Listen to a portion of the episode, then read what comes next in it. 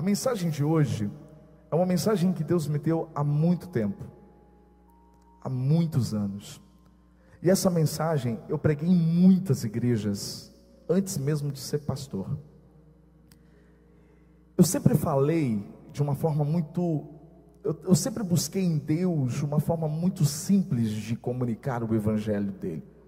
E por muitas vezes usei analogias, porque essas analogias, como Jesus fazia, ele queria ensinar verdades eternas, ele usava a pesca, ele usava a agricultura, ele usava as parábolas, as alegorias, as figuras de linguagem, ele usava as analogias, as coisas simples do dia a dia para que as pessoas entendessem. Essa mensagem, ela me, ela me fez entender melhor como funciona o reino espiritual. Eu queria mostrar para você uma bola, uma bola pequena. E aí eu queria te perguntar: você já brincou de queimada? Quando era pequeno, lá em Cardoso, a gente brincava muito, e lá a gente não chama nem de queimada, a gente chama de bola queimada. Aqui em São Carlos, as pessoas falam queimada, né? A maior parte dos lugares, queimada ou bola queimada. Como é que funciona esse jogo? Nós temos aqui o telão, ó, e você vai conseguir ver. vou pedir para o Neno abrir aqui a, a imagem, deixar a imagem aberta a partir de agora, para que você entendesse aqui no altar como se fosse um, um campo, né? Então imagina que aqui é uma quadra, né? De um lado os adversários e do outro os aliados. Se quiser até jogar luz aqui, Neno, joga as outras luzes do louvor, fica mais fácil para as pessoas me verem. Isso, perfeito. Glória a Deus. Se você jogou queimada, você sabe como é que é, né? Uma galera de um lado, todo mundo aqui de um lado, e do outro lado, quem fica? Os adversários. Talvez você nunca pensou, mas essa brincadeira é muito espiritual. Essa brincadeira é muito espiritual. Você vai aprender através dessa brincadeira que, como às vezes, como o mundo espiritual funciona. Nós estamos desse lado. Igreja, família. E do outro lado estão os meus, os seus adversários. E aí que muitas vezes você se engana quando você pensa quem é o seu adversário.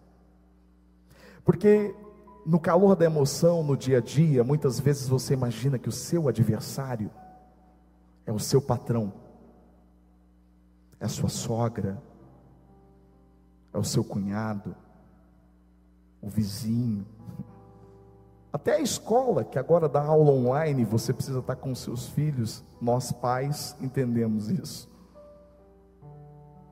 No calor da emoção, nós olhamos para pessoas e acreditamos que elas querem nos queimar que elas, que elas querem acabar com a gente. Às vezes você olha para o governo, para a prefeitura, você olha para as autoridades, e muitas vezes você diz: Olá, você acha que eles são seus inimigos? Você acha que as pessoas que não fizeram aquilo que você esperava que elas fizessem, elas são suas adversárias, ou que elas fizeram coisas terríveis, te magoaram, te decepcionaram, te entristeceram.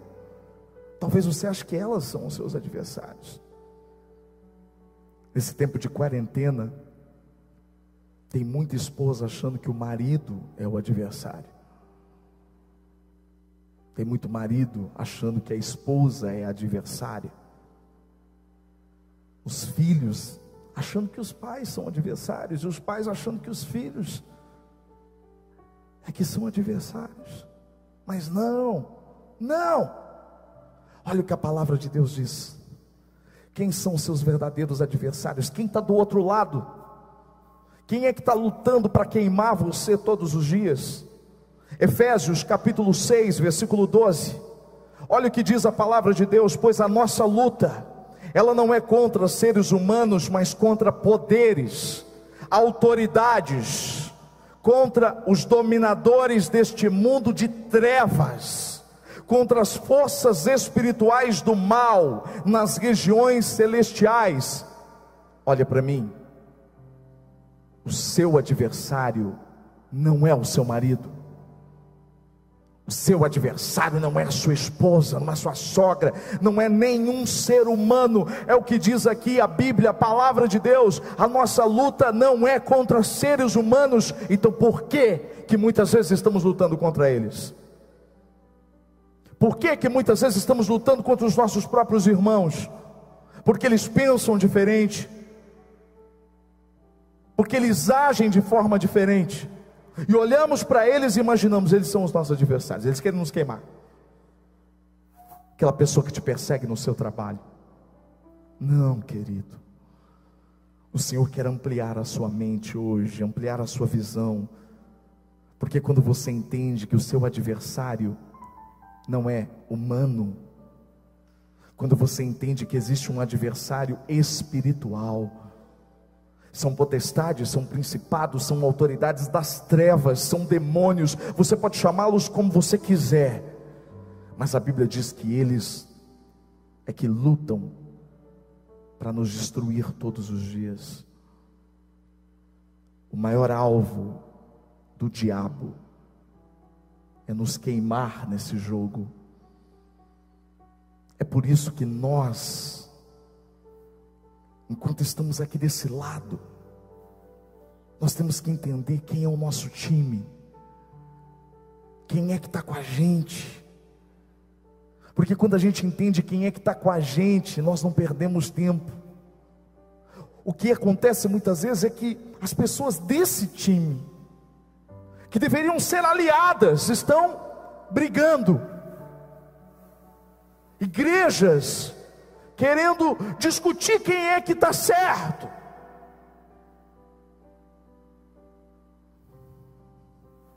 Pessoas que brigam por causa de cor, de raça, de dinheiro, poder.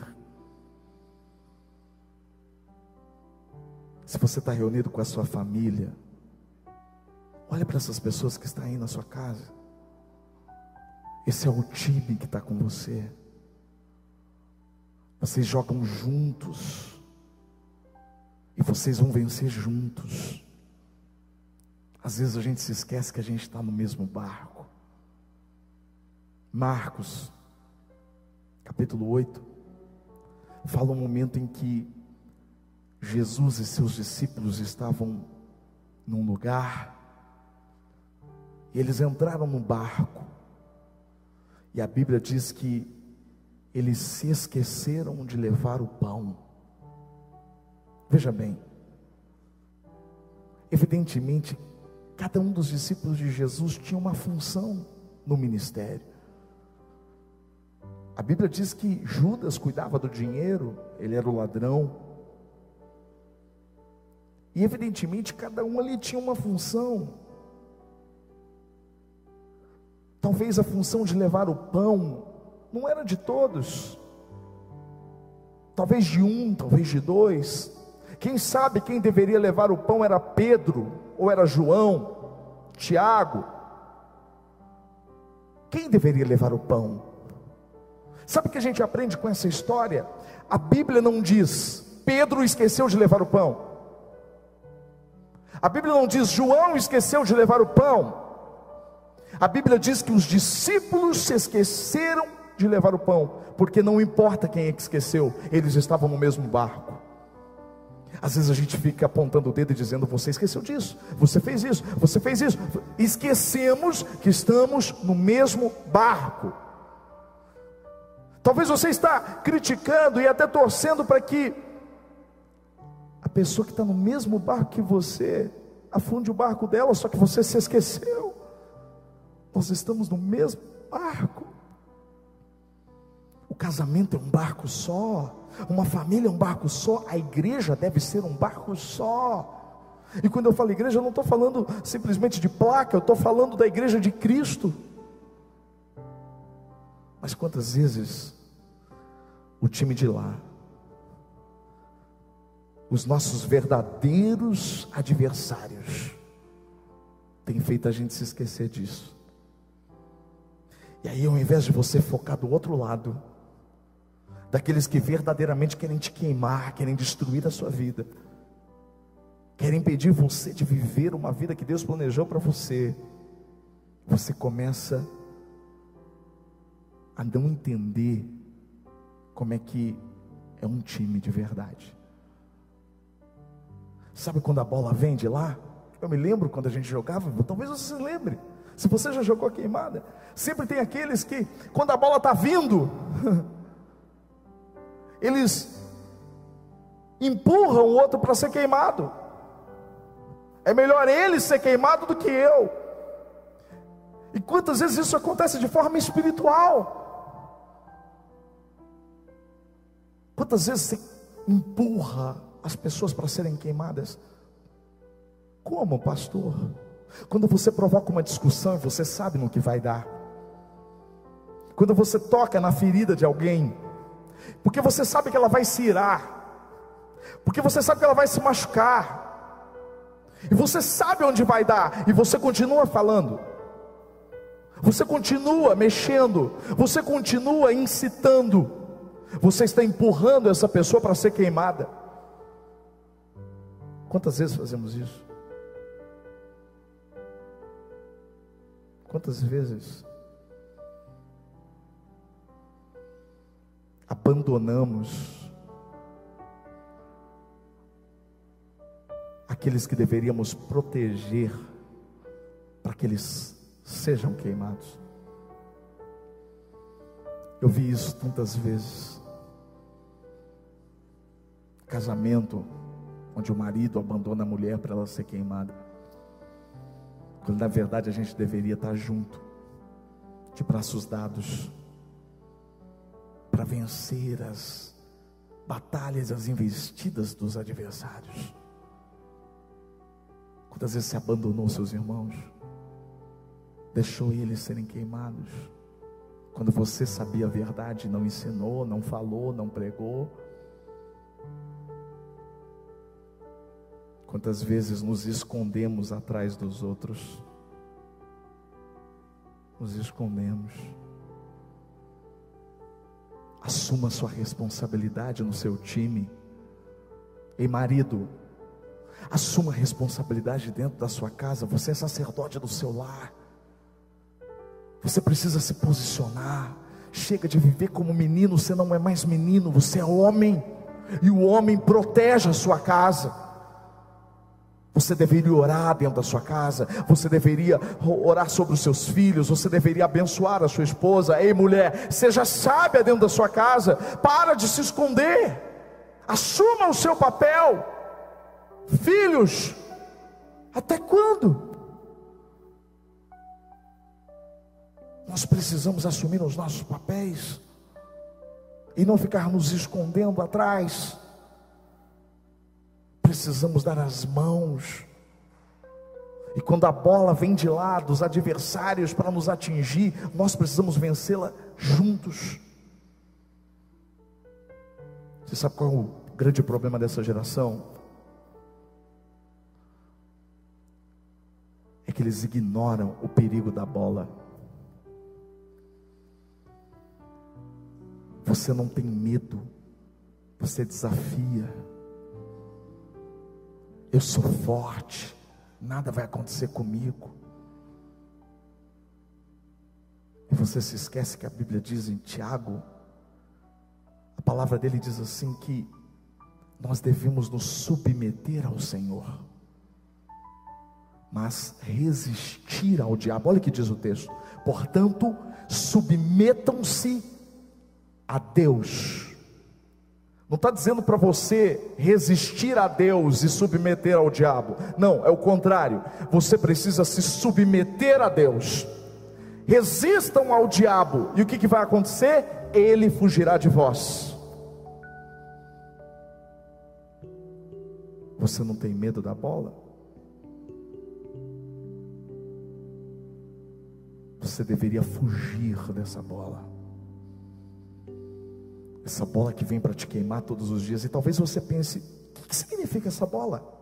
Se nós estamos aqui como uma família, se nós estamos aqui nesse lado, os aliados como igreja, quem está do outro lado são os demônios, são as potestades, são os principados, eles querem nos queimar. E que bola eles usam para queimar? As mesmas bolas que homens e mulheres na Bíblia foram queimados A primeira bola é o desânimo.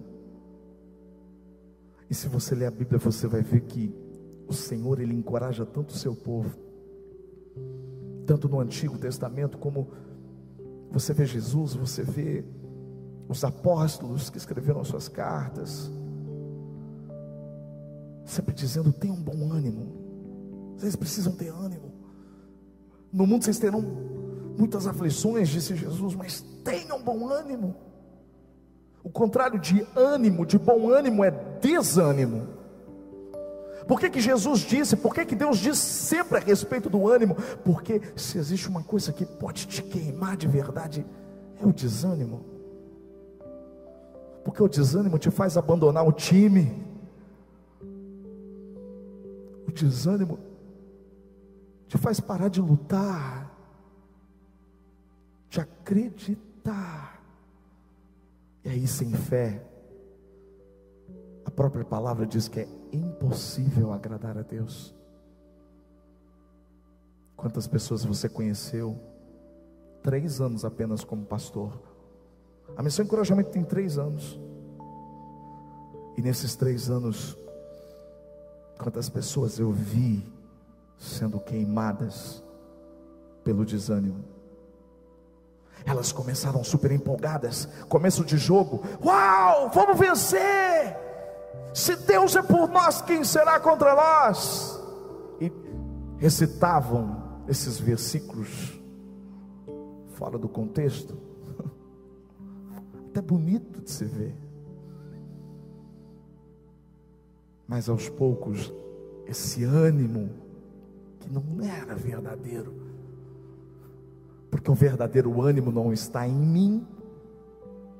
O verdadeiro ânimo não pode estar nas circunstâncias, o verdadeiro ânimo tem que estar em Cristo. E aí você vai vendo essas pessoas se desanimando ao longo do tempo.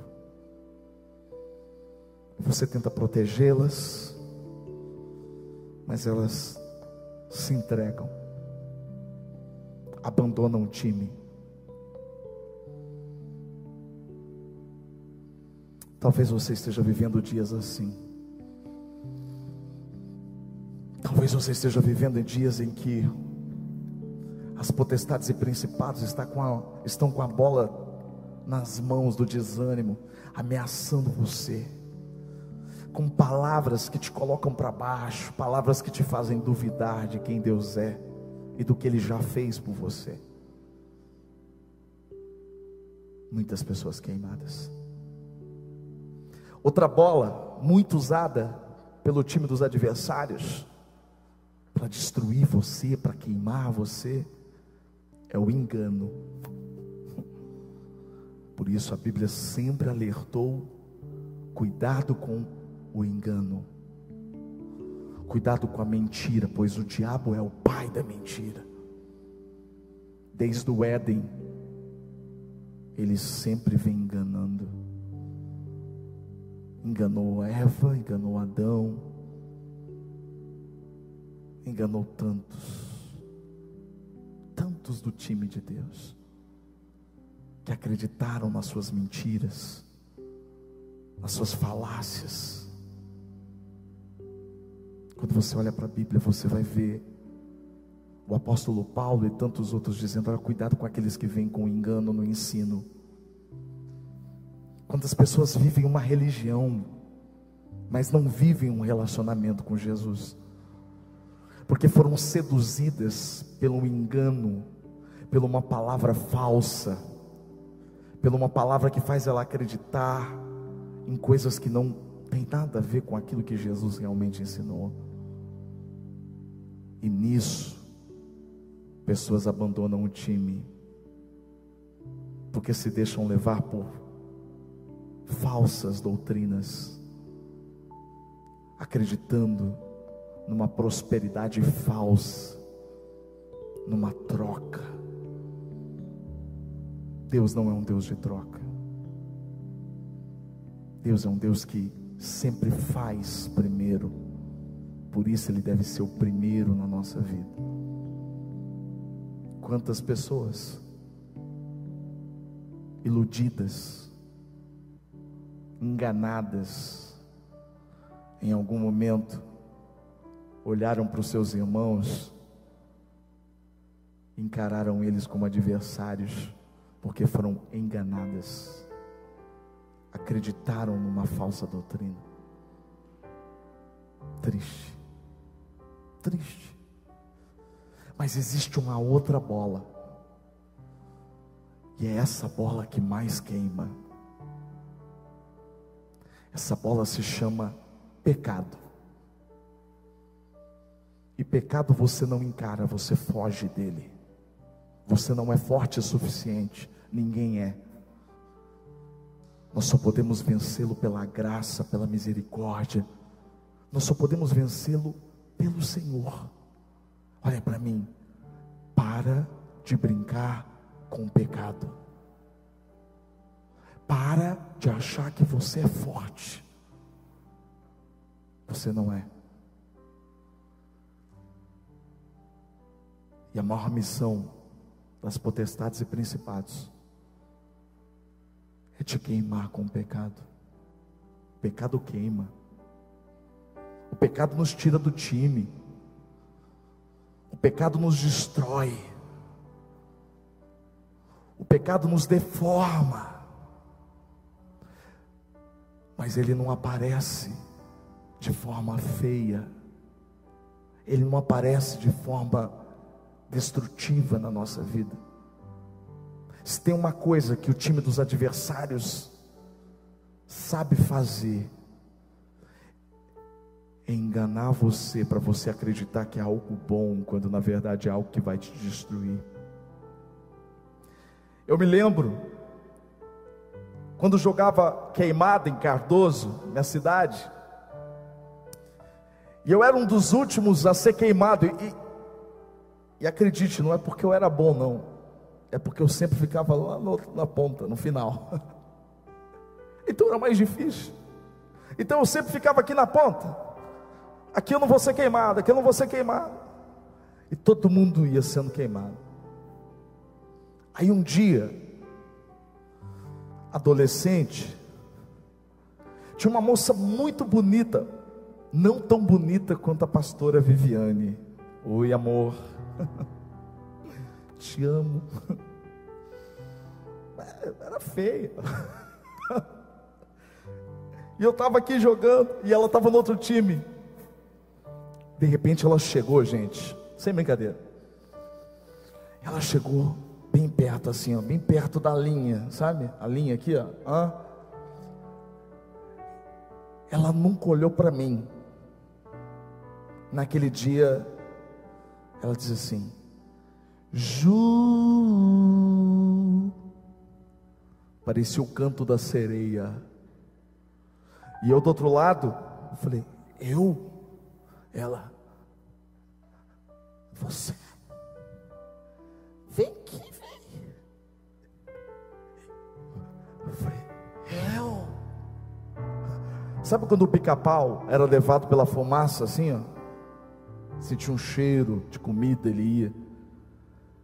Homem é tudo bobo, né? Por isso que a gente precisa tanto de Jesus. Aí eu fui. E o jogo rolando. Eu era um dos últimos a ser queimado. E ali rolando, tentando ali e tal. E eu cheguei bem perto, assim, bem perto. Bem perto da linha, bem perto da linha. Esse é o perigo. É você chegar bem perto da linha. Mas eu estava tão vidrado.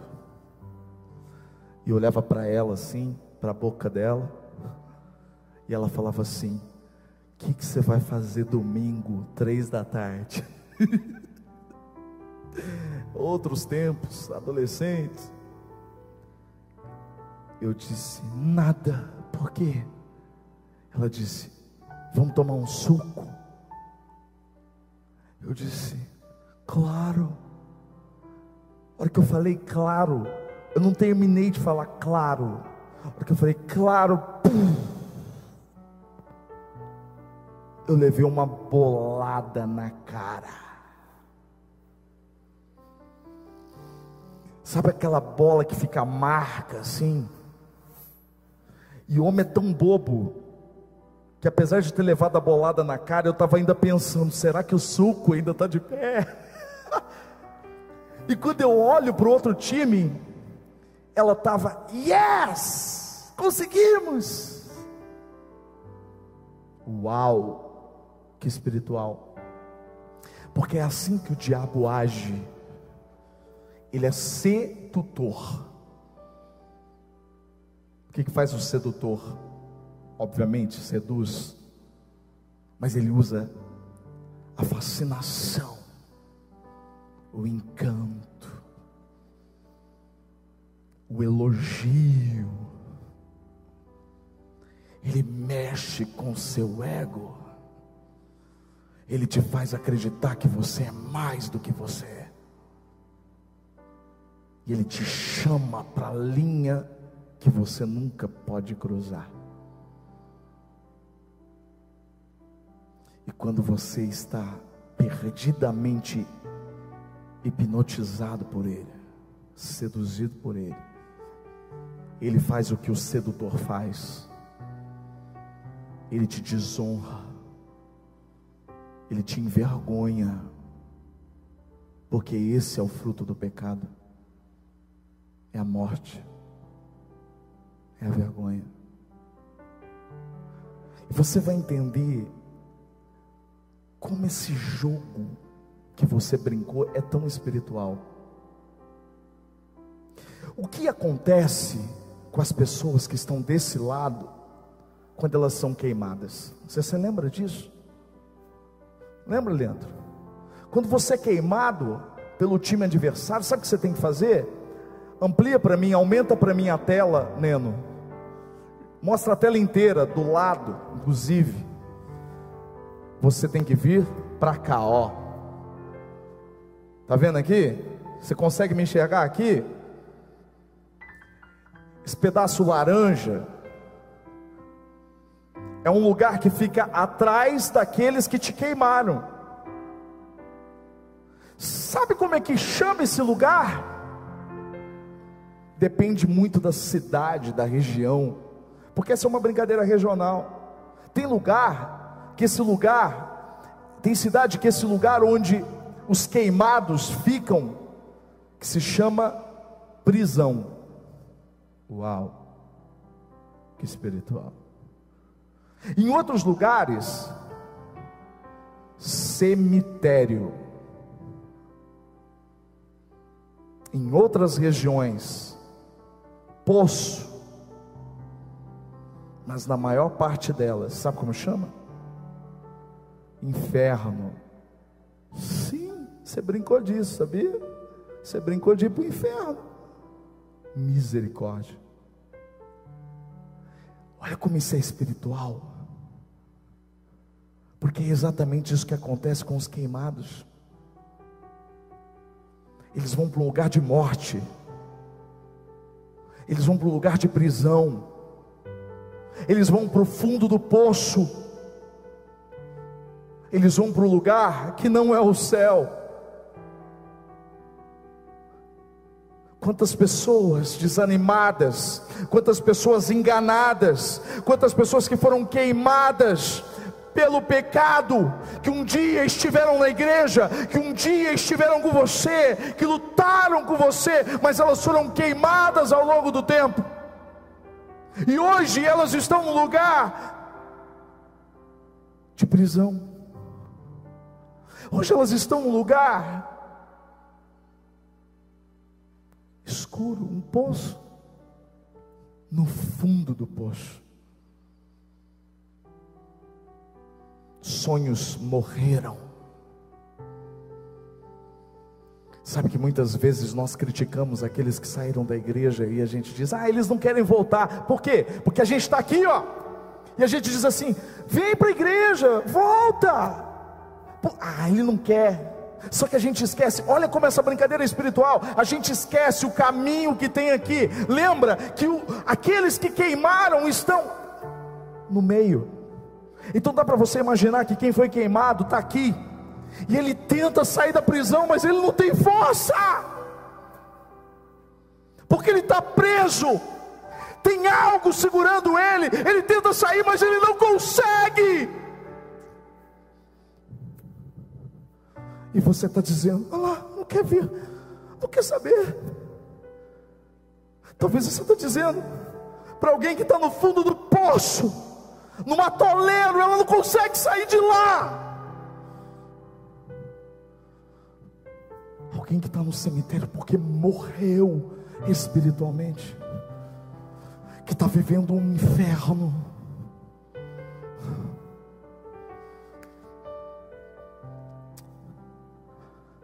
Mas a boa notícia desse jogo, irmãos,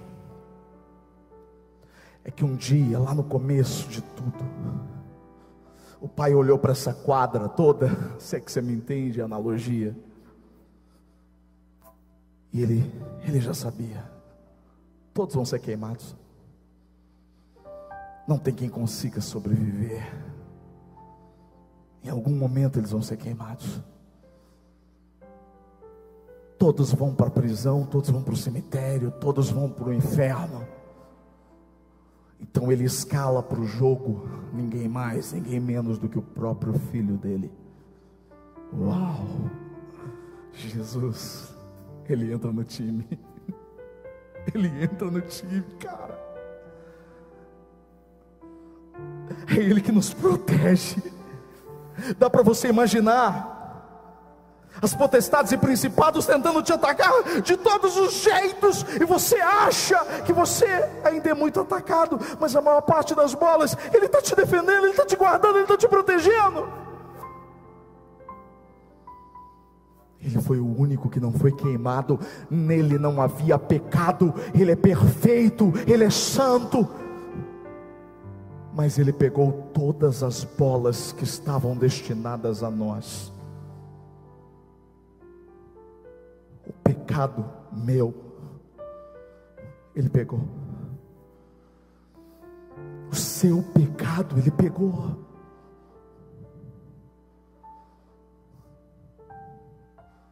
Ele não foi queimado por ele mesmo, mas ele se colocou entre nós e a dívida. E isso talvez fez com que os do time adversário comemorassem. Quando naquela cruz ele expirou e disse: Pai, eu entrego nas tuas mãos o meu espírito.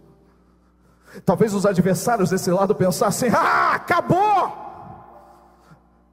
Acabou, venceu. O que aconteceu com o Filho de Deus? Mas a Bíblia diz que tudo fazia parte de um plano perfeito. Ele ressuscitou. Uau! Ele não só ressuscitou, mas ele teve autoridade de passar pelo tinha adversário de até o inferno. E a Bíblia diz que ele passou por tudo isso. E aí dá para você imaginar o que aconteceu. Ele vem desse lado, para aqueles que foram queimados. Para aqueles que estão no fundo do poço, e esses que estão no fundo do poço agora podem olhar para cima, porque eles vão enxergar uma mão. Essa mão não é uma mão humana, não é a minha mão, não é a sua mão, mas é a mão do Filho de Deus, Jesus. Ele é aquele que nos tira do fundo do poço, Ele é aquele que nos tira do lamaçal. Ele é aquele que quebra todas as correntes. Isaías diz, e Jesus proclamou essa palavra a respeito do cumprimento sobre a vida dele. O Espírito do Soberano, o Espírito do Senhor está sobre mim, ele me ungiu para dar liberdade aos presos. Ele despedaça as correntes, ele quebra as cadeias, ele tira você desse ciclo que te aprisiona. Uau! Diante da voz do leão, as sepulturas se abrem e os mortos voltam a ter vida. É isso que Jesus veio fazer. Ele pega alguém morto espiritualmente. Ele pega alguém que perdeu tudo, a esperança, a fé. E ele traz vida para essa pessoa. Um dia eu estive morto. Um dia você esteve morto. Mas ele nos encontrou. Porque a maior missão do Senhor é tirar aqueles que estavam condenados ao inferno. Ele tira com seus braços fortes, atravessa todo o campo adversário e traz você de novo para o lugar onde você nunca deveria ter saído. Uau! A presença dele. Ei, Ele morreu por você. Ele ressuscitou por você. E é Ele quem luta por você. Tudo que tem tentado destruir você e te levar para esse lugar sombrio.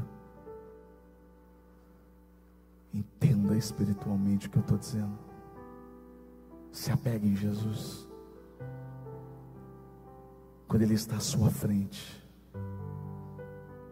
o desânimo não te pega, não, o engano não te envolve, o pecado não te seduz e não te queima, porque Ele é o nosso libertador, Ele é o nosso resgatador. Você que está assistindo agora esse culto, você reconhece Jesus como seu Senhor? Você reconhece que Ele te libertou? Uau! Coloca a mão no seu coração. Se entregue para Ele aí na sua casa. Diga para Ele que Ele é tudo que você mais precisa hoje. Peça perdão pelas vezes que você brincou com a bola, que você brincou com o pecado, que você subestimou que você flertou com a sedução. Jesus, Jesus, Jesus, Jesus. Eu sei que o Senhor está vendo cada pessoa agora, Senhor, que está dizendo: Deus, a minha vida é Sua. Eu entrego essas pessoas nas tuas mãos, porque elas são tuas. O Juliano não pode resgatar ninguém, a igreja, missão encorajamento não tem o poder em si para resgatar ninguém. Nós só fazemos isso pelo teu nome, Jesus. É o teu nome que liberta. Se existe um nome que perdoa pecados, esse nome é Jesus. Alcança essas vidas agora, Senhor. Alcança as famílias. Tira as escamas dos olhos Tira, Senhor, ó Deus querido, as intrigas entre irmãos, entre igrejas, entre família. O nosso adversário quer tirar o nosso foco, ele quer nos destruir. Faça com que o teu, o teu povo enxergue. Nós somos um povo só. Estamos num barco só. Estamos indo para um único destino a nossa casa, a tua glória.